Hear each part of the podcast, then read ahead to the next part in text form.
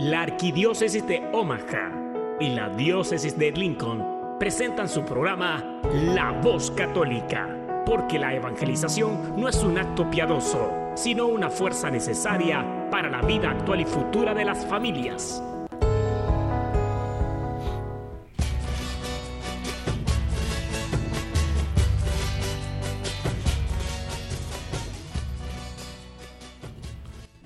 Soy el arzobispo Jorge Lucas. Despónganse a escuchar la voz católica con un mensaje de fe y esperanza. En el nombre del Padre, y del Hijo, y del Espíritu Santo. Amén. Padre Todopoderoso, Creador del cielo y de la tierra, que en tu gran sabiduría encomendaste al ser humano hacer cosas grandes y buenas. Te pedimos por los que escuchan la voz católica, que su corazón se llene de alegría al escuchar tu voz, que su mente se abra a la inspiración de tu Santo Espíritu, y que sus actos reflejen tu amor y tu misericordia. Que los que oigan tu voz te reconozcan, que los que te reconozcan te sigan, que los que te sigan te amen, que los que te amen te sirvan, que los que te sirvan te proclamen, que tu mensaje de fe y esperanza anime corazones abatidos, fortalezca corazones indecisos, acompañe corazones extraviados y sane corazones heridos. Te lo pedimos por medio de Jesús, tu Hijo amado, bajo la guía del Espíritu Santo y el auxilio de nuestra Madre María de Guadalupe. Amén. Muy buenos días, queridos radioescuchas. Reciban un cordial, caluroso, sincero y bendecido abrazo. Soy su servidor y amigo, el diácono Gregorio Elizalde, y esta mañana estoy muy contento de poder estar una vez más compartiendo con ustedes desde los estudios de La Nueva 99.5 FM 1020 AM y como dice José Ramón, la estación de la raza. Bueno, queridas familias, mañana ya es domingo de Ramos. Iniciamos la Semana Santa. Y el programa de hoy lo vamos a dedicar a la Semana Santa. ¿Qué sucede en estos días? Pero como es costumbre, vamos a tener primero la reflexión al Evangelio hecha por el padre Jairo Enrique Congote. Así es que vamos a escucharla y regresamos. Muy buenos días. Este es su servidor el padre Jairo Enrique Congote Prácticamente nos llegó el fin de semana y la lectura de hoy la tomamos de San Juan capítulo 10 versículos 31 al 42. En el nombre del Padre, del Hijo y del Espíritu Santo. Amén. En aquel tiempo los judíos agarraron piedras para apedrear a Jesús.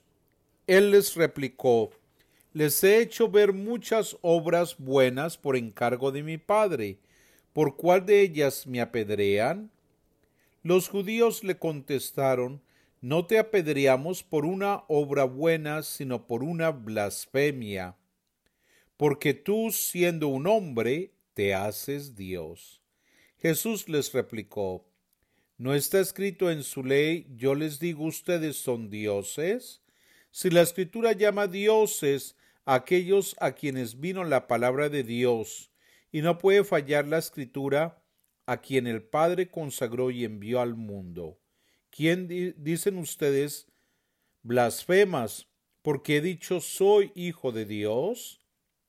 Si no hago las obras de mi Padre, no me crean, pero si las hago, aunque no me crean a mí, crean a las obras, para que comprendan y sepan que el Padre está en mí y yo en el Padre. Intentaron de nuevo detenerlo, pero se les escabulló de las manos. Se marchó de nuevo al otro lado del Jordán, al lugar donde antes había bautizado Juan, y se quedó allí. Muchos acudieron a él y decían Juan no hizo ningún signo, pero todo lo que Juan dijo de éste era verdad. Y muchos creyeron en él allí. Palabra del Señor.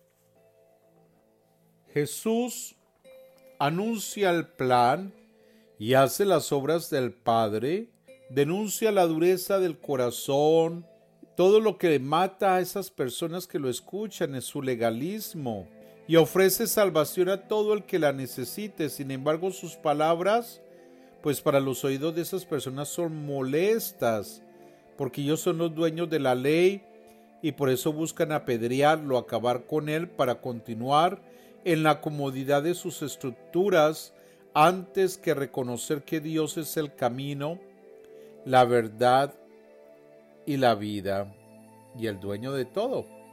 Como siempre, estamos cerrados a los cambios, a las novedades. Eso duele y de plano lo rechazamos. Entonces él pregunta, ¿por cuál de ellas me apedrean? Pues es la pregunta que, que nos hacemos también nosotros y que, lo, y que seguramente el Evangelio de Juan se lo hacía, ¿no? Porque ve esa incompatibilidad entre luz y tinieblas, entre fe e, incredulidad. Dice, la luz vino al mundo y los hombres amaron más la tiniebla que la luz, porque sus obras eran malas. Pues todo el que obra perversamente detesta la luz y no se acerca a ella para no verse acusado por sus obras.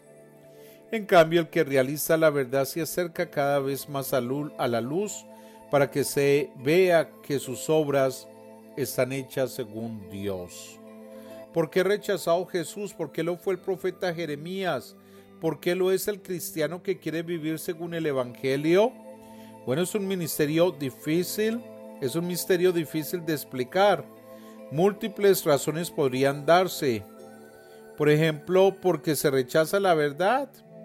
La verdad suele resultar molesta como juicio implacable que es de nuestros fallos y errores. Por la falta de humildad y, sobre, y sobra de orgullo, rechazamos la verdad que deja al desnudo nuestra maldad y nuestro proceder mezquino.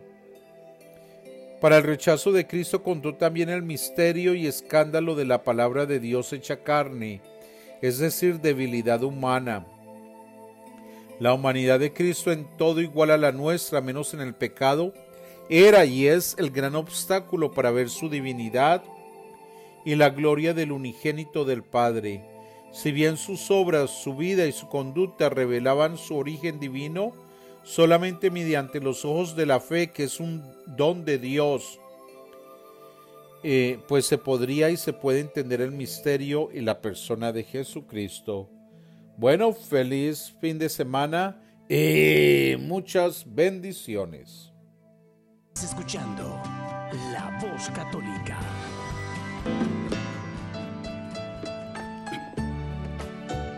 Queridos radioescuchas, les recuerdo que estamos en vivo. Si tienen dudas, preguntas o comentarios, por favor llámenos. Estamos aquí en la cabina de la nueva y el número a llamar es 402-898-1020. 402-898-1020. Bueno, les dije en un principio que íbamos a estar hablando sobre la Semana Santa. Y para que nos ayude a entender un poco más sobre lo que sucede en estos días, tenemos aquí en el estudio, en vivo y a todo color, a un gran amigo, a nuestro querido amigo Eliazar Moreno. Eliazar, gracias por estar aquí, bienvenido. No, muchísimas gracias a ustedes, Diácono, por darme la oportunidad de poder estar aquí compartiendo con ustedes en este programa de radio La Nueva. Y pues un saludo para todos aquellos radioescuchas que nos están escuchando. Eh, mi nombre es Eliazar Moreno y pertenezco a la parroquia Asunción Guadalupe y soy miembro del movimiento de cursivos de cristiandad. Tengo 20 años sirviendo como lector y ministro en la iglesia, en la parroquia Asunción Guadalupe y soy de México. Ya escucharon, mexicano, cursillista, servidor, 20 años, yo todavía ni nacía y él ya andaba sirviendo. Pero bueno, muchas gracias Eleazar por estar aquí. Bueno, creo que ahora sí podemos empezar a hablar de negocios, ¿no? Vamos a hablar sobre la Semana Santa y les decía en un principio que iniciamos mañana con el Domingo de Ramos. Pero Eleazar, ¿qué es el Domingo de Ramos? ¿Qué sucede? Bueno, primeramente me gustaría hablar sobre la invitación que se nos hace durante estos 40 días de cuaresma a prepararnos con ayuno y oración y limona para vivir de cerca lo que pasará con nuestro Señor Jesucristo en la Semana Santa. Se nos invita a reflexionar y vivir intensamente en el santo trío pascual, en el que se actualiza la pasión, muerte y resurrección de nuestro Señor Jesucristo. El Domingo de Ramos, hermanos, es eh, algo muy importante para nosotros los cristianos católicos, ya que conmemoramos la entrada triunfal de nuestro Señor Jesucristo a Jerusalén. En esta entrada triunfal de nuestro Señor Jesucristo en Jerusalén, como Rey y Mesías, nos dice de que en el Evangelio nos cuenta de que los que iban acompañándolo y los que lo estaban recibiendo tendían sus mantos por donde él iba pasando y lo vitoreaban diciendo Osana, reconociéndolo como hijo de Dios, como rey y Mesías. Y después eh, de esa entrada triunfal de nuestro Señor Jesucristo en Jerusalén, a nosotros se nos invita, queridos hermanos, a participar ese domingo de Ramos en esta procesión que se lleva a cabo ese día después de bendecir los ramos. Eh, después de bendecir los ramos se entra en procesión y se da lectura al Evangelio que toca en este año litúrgico, que en esta ocasión es el Evangelio de San Marcos, capítulo 11 de versículo 1 al 10, donde nos habla de esa entrada triunfal de nuestro Señor Jesucristo a Jerusalén, reconociéndolo como Rey y Mesías. Y esa es la invitación que se nos hace a nosotros, queridos hermanos, en este día, a participar en este Domingo de Ramos, reconociendo a nuestro Señor Jesucristo como Rey y Mesías en nuestras vidas. Y saber que la bendición de los ramos es una manera de recordar cómo lo recibieron en Jerusalén a nuestro Señor Jesucristo. Y nosotros acompañamos en este Domingo de Ramos a nuestro Señor Jesucristo reconociéndolo como Rey y Mesías. Los ramos, queridos hermanos, son bendecidos y muchas de las veces nosotros los llevamos a nuestros hogares, a nuestros trabajos y los tenemos ahí, recordando lo que se vivió ese día, el Domingo de Ramos. Pero debemos de quitarnos esa idea muchas de las veces, hermanos, de creer que el ramo, teniéndolo en nuestras casas o en nuestros trabajos, nos va a librar de el mal, de las enfermedades, sino lo que realmente nos va a ayudar a enfrentar la vida cuando se presentan momentos difíciles es reconocer a nuestro Señor Jesucristo como Rey y Mesías en nuestras vidas, que es el que tiene el poder para poder ayudarnos a sobrellevar cualquier situación que se presente en nuestras vidas. Y se nos invita a cada uno de nosotros a participar en este Domingo de Ramos, reconociendo a nuestro Señor Jesucristo como Rey y Mesías reconocer a nuestro Señor Jesús como Rey y Mesías. Ese es el objetivo principal del Domingo de Ramos. Eliazar, mañana también el Domingo de Ramos vamos a leer la pasión de nuestro Señor Jesús. Que yo decía, bueno, ¿por qué? Si es el momento en que estamos aclamando a nuestro Señor Jesús, lo estamos saludando, proclamándolo Rey, ¿por qué leemos la pasión? Y mientras, mientras este, buscaba un poco, me di cuenta que la pasión se lee mañana para poder leerla en domingo, porque la próxima vez que la vamos a leer va a ser entre semana, en la Semana Santa, y ya no la leeríamos en un domingo. Por eso es importante que se lea el Domingo de Ramos y por eso se lee. Vamos a, a regresar un poquito a cómo debe rezarse la pasión, pero antes de eso vamos a escuchar un canto que nos narra la pasión de Jesús, que se llama, es de Calani, la hija de Gela, y la canción o el canto se llama Saliendo del Pretorio. Vamos a escucharlo y regresamos, ¿le parece? Me parece muy bien. Ok, vamos pues. Regresamos con ustedes en unos momentos.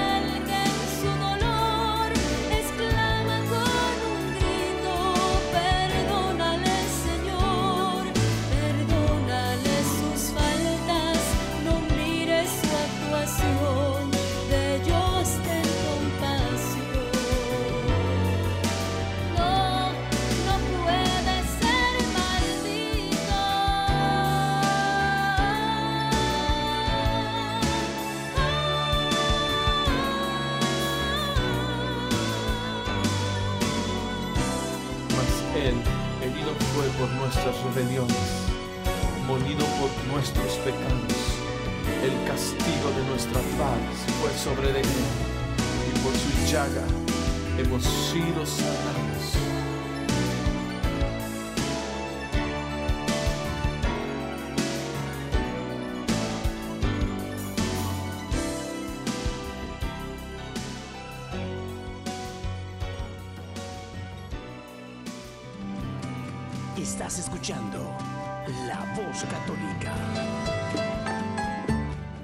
Continuamos aquí en La Voz Católica, el hogar de los católicos en la radio. Recuerden, tenemos esta mañana a nuestro querido amigo Eliazar Moreno, 20 años como servidor en, la parroquia de Asunción, Guadalupe, cursillista.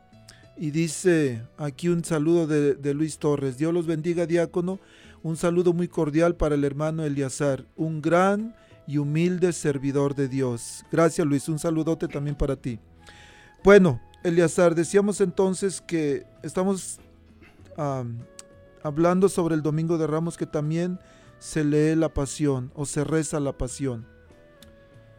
Sí, así es. Eh, este domingo de Ramos también se lea la, la pasión de nuestro Señor Jesucristo, tomado del Evangelio de San Marcos también. Eh, se leen dos capítulos, el versículo 14 y el versículo 15, donde narra la pasión de nuestro Señor Jesucristo. Y se hace este domingo de Ramos, ya que no se podría leer en otro domingo porque para el siguiente es eh, la Pascua, la resurrección, y también se toma entre semana este mismo evangelio o la misma pasión para poder seguir con la Semana Santa. El, bueno, termina el domingo de Ramos y llegamos al jueves santo. Pero antes del jueves santo, el- sucede un evento que a veces, a veces mucha gente no conoce, no sabe y se queda un poquito olvidado y es la misa crismal. El miércoles tuvimos una cápsula de alfabetización, así como hay alfabetización los que no saben leer y escribir, tenemos cápsulas de alfabetización de la fe, aprender sobre la Biblia y el catecismo. Y hablábamos sobre, sobre dos eventos que quedan olvidados, la misa crismal y también lo que sucedió el 25 de marzo, que fue la anunciación de la Virgen María. En esta misa crismal, que normalmente en muchas diócesis se celebra el jueves santo, aquí en nuestra arquidiócesis se hace mañana, el día lunes. Eh, suceden dos cosas. Lo primero es que el obispo, en este caso arzobispo aquí con nosotros, bendice los aceites, el óleo de los catecúmenos, el óleo de los enfermos y el santo crisma, que después va a ser usado en todas las parroquias. Es el, el día en que el obispo bendice los aceites para utilizarse en las parroquias. Y sucede otra cosa. Los sacerdotes en esa misa crismal, todos los sacerdotes de la diócesis vienen a esa misa, se unen al arzobispo y junto con él renuevan sus votos sacerdotales. Entonces un evento muy importante, está abierto a toda la comunidad, normalmente es a las 11 de la mañana, es el día en que pues casi todo el mundo, más bien el momento en que todo el mundo está trabajando. Entonces, eso sucede. Pero después llega el jueves santo. El jueves santo suceden varias cosas. Hay, Jesús instituye dos sacramentos. Jesús lava los pies a sus discípulos y después de eso se va a orar. Entonces, Eleazar, ¿cuáles son esos dos sacramentos que nuestro Señor Jesús instituye en ese día, el jueves santo? Así es, diácono. En el jueves santo se celebra la última cena. Eh, se lee el Evangelio de San Juan, del capítulo 13, del versículo 1 al 15, donde nuestro Señor Jesucristo les dice que va a ser entregado. Y en la última cena instituye dos sacramentos que es el sacramento de la Eucaristía, donde nuestro Señor Jesucristo quiere quedarse con cada uno de nosotros bajo las especies de pan y vino. Y por ese gran amor tan grande que nos tiene, se quiere quedar con nosotros en el sacramento de la Eucaristía que fue instituido en esa última cena por nuestro Señor Jesucristo. También instituye el sacerdocio, ya que allí nuestro Señor Jesús les manda a sus apóstoles a que hagan esto mismo que Él ha hecho en conmemoración de Él por siempre. Eh, eso es eh, algo muy importante que nosotros nos demos cuenta que estos dos sacramentos que fueron instituidos este jueves de la última cena son instituidos por nuestro Señor Jesucristo. Pero también el jueves, ese día pasa algo que nuestro Señor Jesucristo hace con sus eh, apóstoles. Nos dice el Evangelio que Él se ciñe su cintura y se pone a lavarle los pies a sus apóstoles. Y Él hace eso, ya que Él siendo el Maestro y Señor, les lava los pies eh, a sus apóstoles. Y es un signo que Él hace para ponernos el ejemplo de que tanto los apóstoles como nosotros debemos estar dispuestos a servir a los demás, con humildad, con amor, como nuestro Señor Jesucristo lo hizo. A eso es a lo que estamos invitados, nosotros, a hacer lo mismo que Él hizo, a servir a los demás, aquellos que necesitan, y siempre estar dispuestos a hacerlo con caridad y de buena voluntad para cumplir lo que nuestro Señor Jesucristo quiere que hagamos. Es algo que debemos reflexionar en nuestro propio corazón. Si Jesús, siendo Dios, siendo el Rey, se baja para, y le lava los pies a sus discípulos para darnos una gran enseñanza que nosotros como cristianos debemos hacer con nuestros semejantes. Debemos hacer con, con nuestros prójimos. ¿Y quiénes son nuestros prójimos? Nuestra esposa, nuestro esposo, nuestros hijos, nuestros padres, las personas que viven con nosotros y que tenemos que intentar, porque a veces es difícil, por supuesto, pero tenemos que intentar servirles en lo que podamos, en lo que esté a nuestro alcance. Y a veces no queremos, a veces nos hace difícil, pesado, pero dijo Jesús, el que quiera ser el mayor, que se haga el más pequeño y que le sirva. Y esta es una gran enseñanza para nosotros. Termina la última cena, Eleazar, y Jesús se va a un lugar. Había una angustia en su corazón. ¿Qué hace? Así es. Nuestro Señor Jesucristo, al saber que se llega la hora en la cual va a ser entregado, se va al huerto de Getsemaní, donde Él está sintiendo miedo, está sintiendo que se está llegando la hora en la cual Él va a ser entregado y va a ser martirizado por algo que Él no ha hecho. Y allí, queridos hermanos, nuestro Señor Jesucristo nos pone el ejemplo de que cuando nos sintamos angustiados, de cuando Él se sintió angustiado y sabía que venía algo muy duro para Él, nos da el ejemplo, queridos hermanos, también a nosotros de que cuando sintamos un dolor profundo en nuestras vidas, un sufrimiento, una necesidad que estemos pasando, siempre nos mantengamos en oración, nos acerquemos a aquel que todo lo puede. Nuestro Señor Jesús, sabiendo que se llegaba la hora y que tenía que pasar de la vida a la muerte, de regresar al Padre, en esos momentos le pide al Padre de una manera que no se haga su voluntad, sino la del Padre, ya que Él tenía una misión que cumplir y se hizo obediente. Y nosotros lo sabemos en un pasaje de las Escrituras, nos dice cómo nuestro Señor Jes- Jesús se hizo obediente y obediente hasta la muerte y muerte en una cruz. La carta a los filipenses nos lo dice de esa manera, porque nuestro Señor Jesucristo estaba dispuesto a hacer lo que el Padre le pedía y a lo que había sido enviado a este mundo.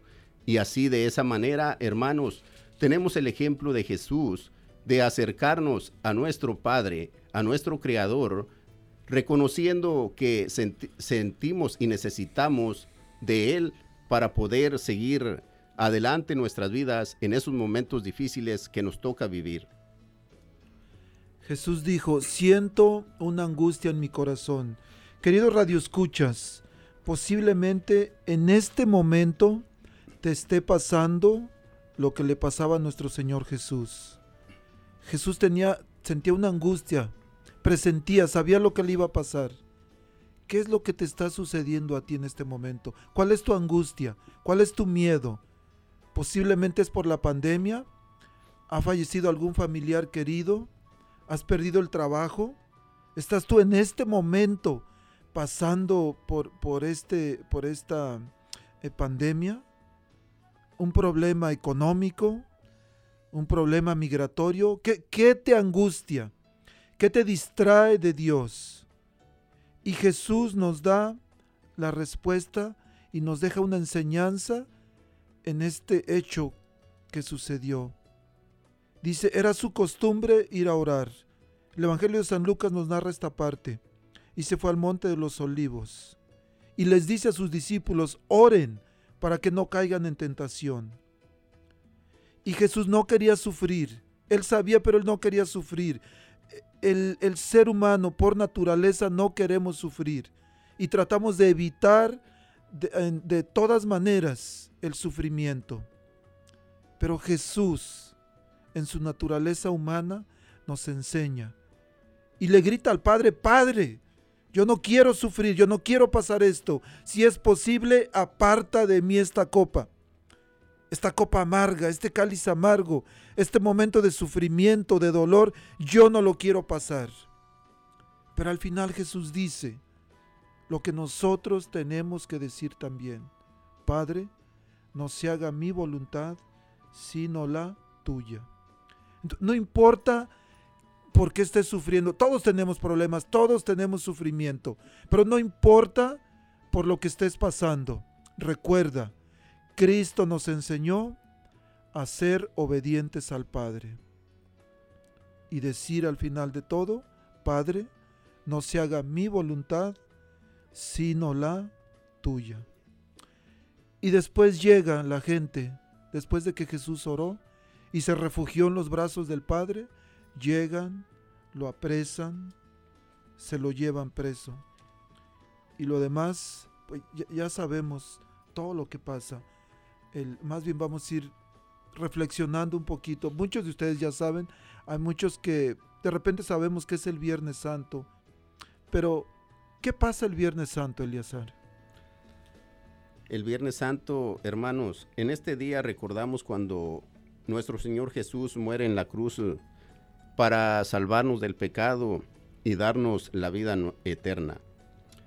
Nuestro Señor Jesucristo no tenía pecado, mas sin embargo cargó con todos nuestros pecados y los llevó junto con Él a la cruz para perdonarnos nuestros pecados, nuestras culpas y de esa manera poder ofrecernos una vida eterna. En este día se lee el Evangelio de San Juan, el Evangelio en el capítulo 18 y capítulo 19, donde narra desde que es apresado y es llevado ante Pilato para ser acusado de algo que él no había hecho. La pasión de Cristo en la liturgia de la adoración a la Santa Cruz. En este día no se celebra la Santa Misa. Las imágenes se cubren con una tela morada al igual que el crucifijo y el sagrario está abierto en señal de que nuestro Señor Jesucristo no está ahí. La imagen de la Virgen se viste de negro en ese día como señal de luto por la muerte de su Hijo. Nosotros estamos invitados acompañar a nuestro Señor Jesucristo en este Via Crucis, en el sufrimiento que Él está viviendo por nuestros pecados, por darnos una vida nueva.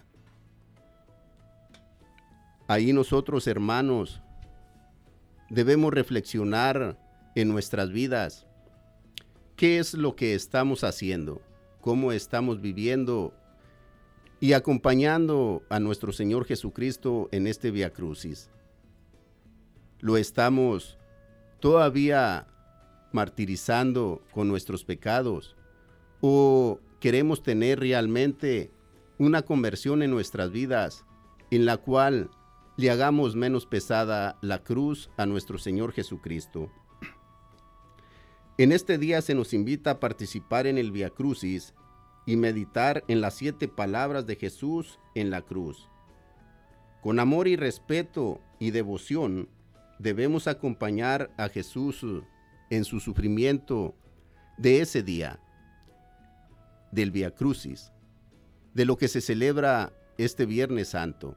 Hermanos, todos estamos invitados a participar y a seguir de cerca lo que nuestro Señor Jesucristo ha vivido por nosotros para perdonar nuestros pecados y ofrecernos la vida eterna. Espero que cada uno de nosotros y cada uno de ustedes reflexione y participemos en este Via Crucis que nos puede ayudar a cada uno de nosotros a meditar en el sufrimiento de nuestro Señor Jesucristo y a participar de una manera en la cual nosotros seamos conscientes de lo que se está viviendo. no desaprovechemos esta oportunidad, esta bendición, que no caiga en saco roto la sangre de Cristo que derramó por ti y por mí, por tus pecados y por mis pecados. Por eso es importante contemplar la pasión de Cristo, porque la única forma de entender, de entender nuestro pecado es a la luz de Cristo crucificado. Porque tenemos una tendencia o una manera muy fácil, fruto de nuestra cultura, de lo que el mundo nos enseña, de decir que no es para tanto, si pecamos un poquito no pasa nada. Pero es necesario contemplar nuestro pecado a la luz del misterio de la pasión de nuestro Señor Jesús. Recordar que fuimos comprados a precio de sangre, que somos hijos de Dios, tenemos una dignidad, que Jesús nos devuelve la dignidad que habíamos perdido a causa del pecado. Quiere decir que somos hijos de Dios y no somos unos gusanos para arrastrarnos en vicios, en adicciones, en pecados. Hemos sido comprados a precio de sangre. Ahora, querido Radio Escucha, si en este momento tú estás pasando por un dolor fuerte, si tu cruz que estás cargando es tan pesada, ánimo. Únela al dolor de nuestro Señor Jesús. Mi madre falleció hace cuatro años. Y yo he orado y oraba mucho por la gente, pero nunca había orado por mi madre. Y un día le hablé un Viernes Santo. Ella tenía ocho años ya sufriendo dolores muy fuertes. Le hacían diálisis cuatro veces por día. Había perdido la vista. Y ese día que le hablé un Viernes Santo, estaba con unos dolores muy fuertes. No se quejaba. Así como las mujeres, mi madre era un- una guerrera, una valiente que soportaba con mucho, con mucha entereza su dolor. Nunca se quejó. Pero ese día, ese día tenía unos dolores muy fuertes. Y le dije, mamá, ¿por, ¿por qué no oramos para que usted una su dolor que está padeciendo al dolor de nuestro Señor Jesús que Él padeció en la cruz? Por los pecados de las personas que usted ama más. Y empezamos a orar y el dolor empezó a desaparecer. No importa cuál sea tu dolor, tu sufrimiento en este momento, querido Radio Escucha, pero te pido que por favor lo unas al dolor de nuestro Señor Jesús por los pecados de los seres que tú más amas, o por ti mismo o por ti misma. No tengas miedo. Vamos a regresar con lo que sucede el sábado santo, pero antes vamos a escuchar un canto, un canto de, de la hija de, de Gela, se llama, perdón, un canto de Gela que se llama Golpe a Golpe. Vamos a escucharlo.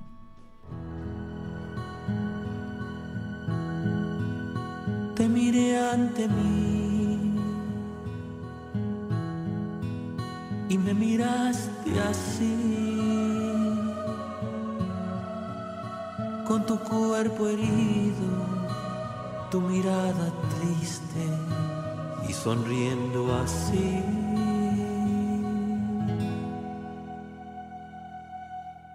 Te miré ante mí clavado en la cruz. Y en tus tiernos labios presentí mi nombre y rompí a llorar. Y rompí a llorar cuando al recordar cuando golpe a golpe cuando gota a gota cuando por mi amor tú te entregaste así.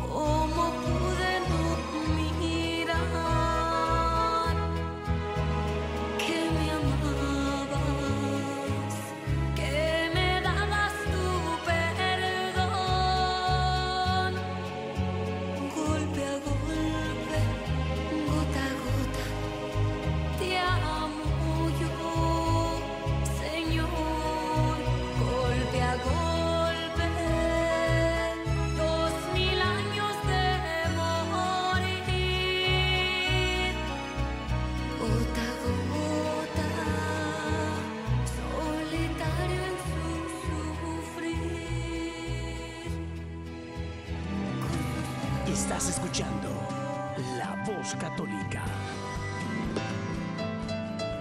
Continuamos aquí en su programa La Voz Católica, el hogar de los católicos en la radio. Estamos aquí esta mañana con Eliazar Moreno, mexicano, zacatecano de Santa Elena, este, y como decía Luis, humilde servidor de Dios. Y estamos hablando sobre la Semana Santa. Y nos quedamos, Eliazar, en el Sábado Santo. ¿Qué, qué es lo que pasa el Sábado Santo? El sábado santo es un día de reflexión y silencio, ya que nuestro Señor Jesucristo está sepultado. Y debemos de permanecer en oración, en espera de la resurrección de nuestro Señor Jesús. Este sábado por la noche se lleva a cabo la celebración de la vigilia pascual. En esta celebración se tiene tres partes muy importantes que son la celebración del fuego, del fuego nuevo, la liturgia de la palabra y la liturgia baut- bautismal. La celebración del fuego, hermanos, representa a nuestro Señor Jesucristo, que es la luz que alumbra nuestras vidas. La liturgia de las palabras, en este día se leen siete lecturas, Wow. siete lecturas que nos narran el plan de Dios de salvación que Él hizo para salvarnos a cada uno de nosotros.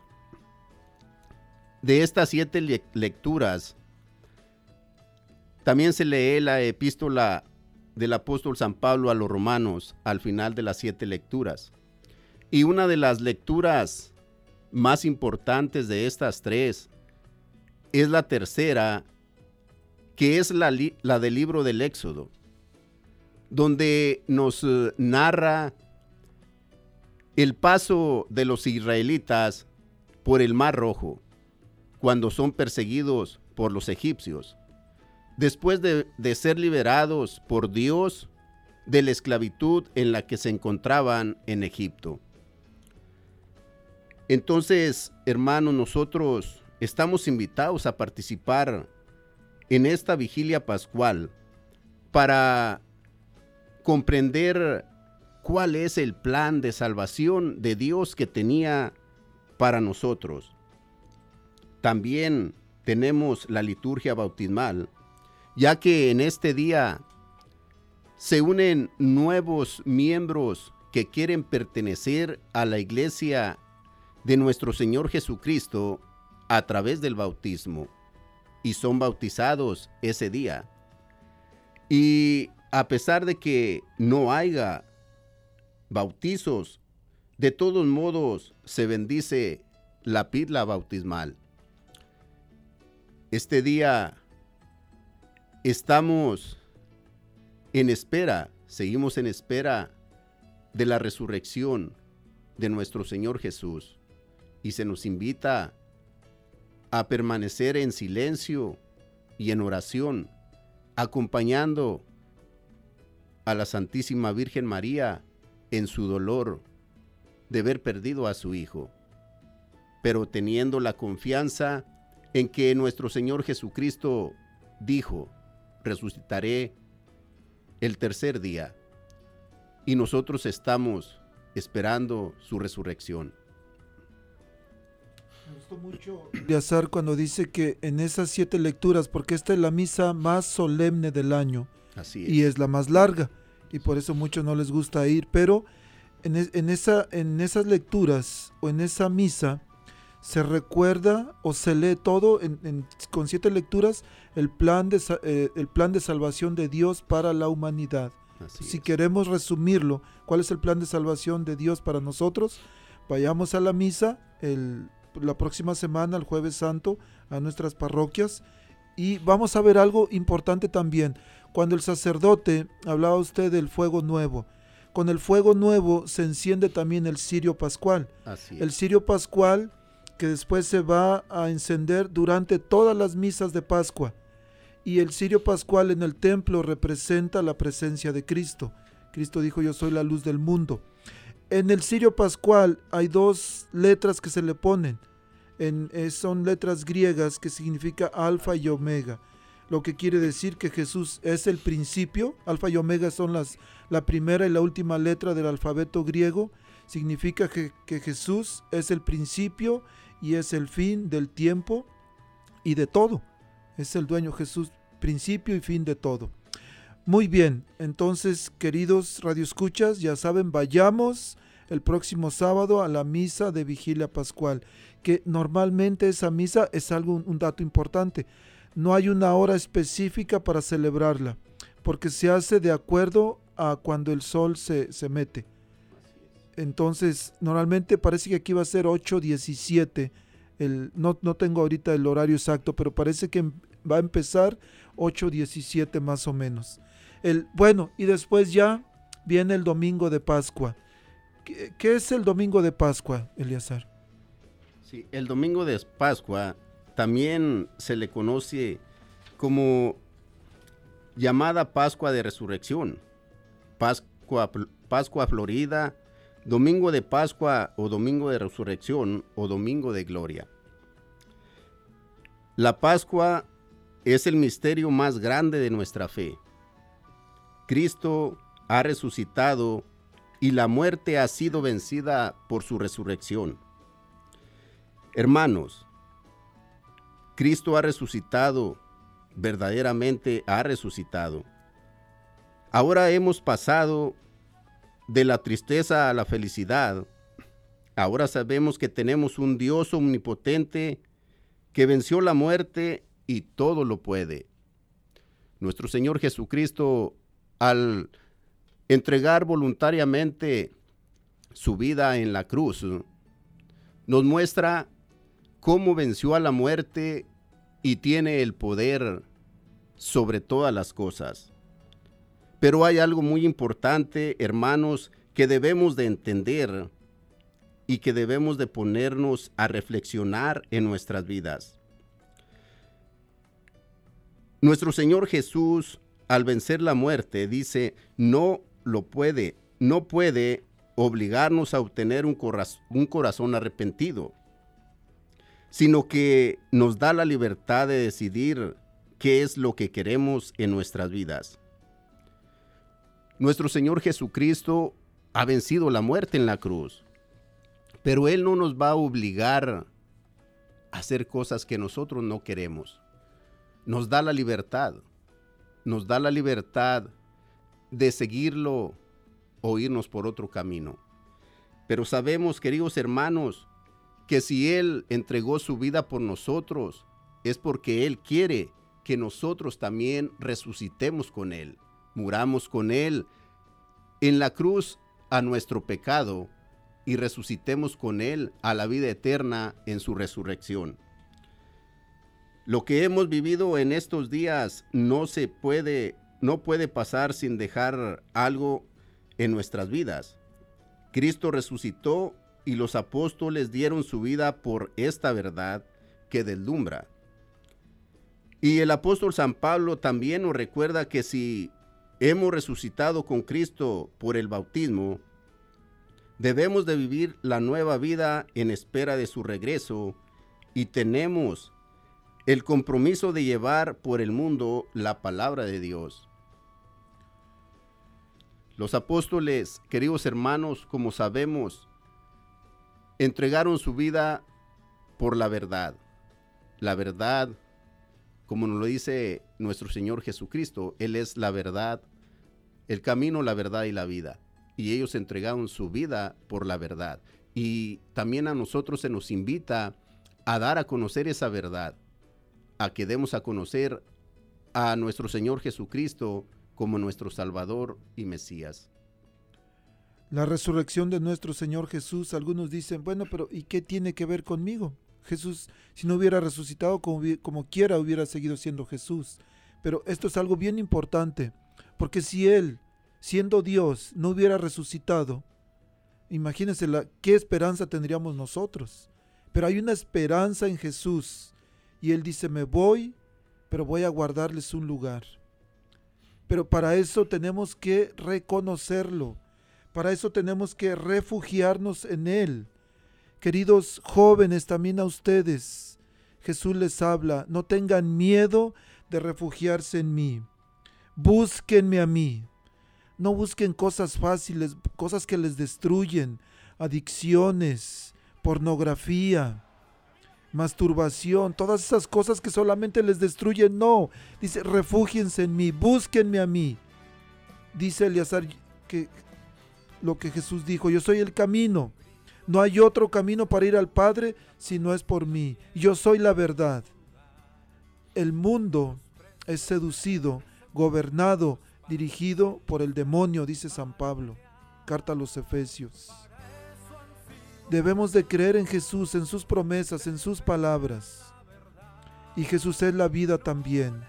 Querido de Radio Escucha, si sientes que tu vida no tiene sentido, joven que me escuchas, tal vez estás preso en una cárcel, tal vez estás sufriendo en este momento algo grave, no tengas miedo, refúgiate en Jesús. Él es la vida. No importa lo que estés pasando, Él te va a dar vida. Porque eres un hijo de Dios. Porque en el bautismo pasaste a ser no criatura de Dios, sino hijo de Dios. No tengas miedo. No importa lo que estés pasando. Ánimo, sé valiente. Reconoce a Jesús. Entrégale todo lo que tienes.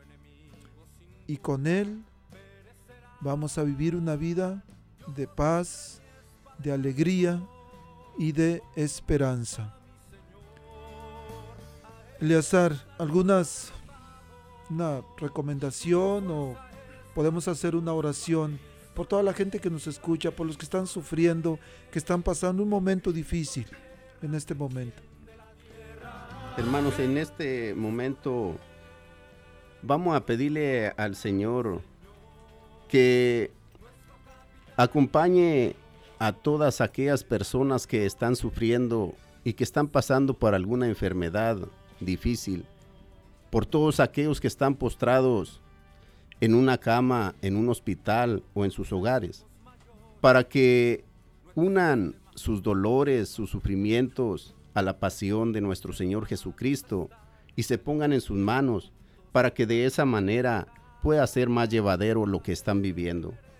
Pedimos por todos eh, aquellos presos que se encuentran privados de su libertad, para que eso que ellos están viviendo les ayude a reflexionar en sus vidas y que Dios nuestro Señor pronto les dé esa libertad espiritual en sus vidas para que a pesar de que se encuentren privados de la libertad física, se sientan libres. También pedimos por todos aquellos que en estos momentos han perdido a un ser querido. Yo en lo personal sé que es muy difícil. He perdido en un año a mi hermano. Hace menos de un año, seis, siete, ocho meses, el 26 de julio, perdí a mi padre. No lo perdí, simplemente pasó a la otra vida. Y es muy difícil cuando no tenemos la oportunidad de poder despedirnos de ellos. Pero cuando nos ponemos en las manos de Dios, ese sufrimiento y ese dolor es más llevadero. Y si alguien está pasando por una situación como esta, pongámonos en las manos de Dios y Él se encargará de fortalecernos y ayudarnos para seguir adelante. Que Dios nuestro Señor y la Santísima Virgen María los acompañe y siempre esté en su mente y en su corazón. Todo esto se lo pedimos a nuestro Señor Jesucristo, que vive y reina por los siglos de los siglos. Amén. Amén. Queridos radioescuchas, desafortunadamente llegamos al fin del programa. Recuerden que el próximo miércoles tenemos nuestra cápsula de alfabetización y vamos a estar, va a estar el sacerdote, el padre ah, Nicolás Mishek de Freeman. Vamos a estar hablando, profundizando sobre el triduo pascual. Y la próxima semana, ¿qué creen? Va a estar aquí el jefe. El arzobispo Lucas va a estar la próxima semana. Ah, es que si llaman, díganle que el diácono es bien trabajador, ¿eh? No me vayan a quemar con él, imagínense si no. Pero si hay alguna pregunta que quieran hacerle a él, por favor pónganmela en Facebook, Centro Pastoral Tepeyac, La Voz Católica o, o a mi Facebook personal, a Gregorio Lizalde, diácono, por Messenger. Llámenme 402 557 5571 y si hay una pregunta que quieren hacerle al arzobispo, bueno, mándenmela y aquí va a estar él con nosotros. Que Dios les bendiga. Gracias, Eliazar. Muchas gracias a ustedes. Adiós. La arquidiócesis de Omaha y la diócesis de Lincoln presentaron su programa La Voz Católica, porque la evangelización no es un acto piadoso, sino una fuerza necesaria para la vida actual y futura de las familias. Gracias por escuchar la voz católica. Recuerden que nos reunimos mañana en la Santa Misa. Que Dios los bendiga en el nombre del Padre y del Hijo y del Espíritu Santo. Amén.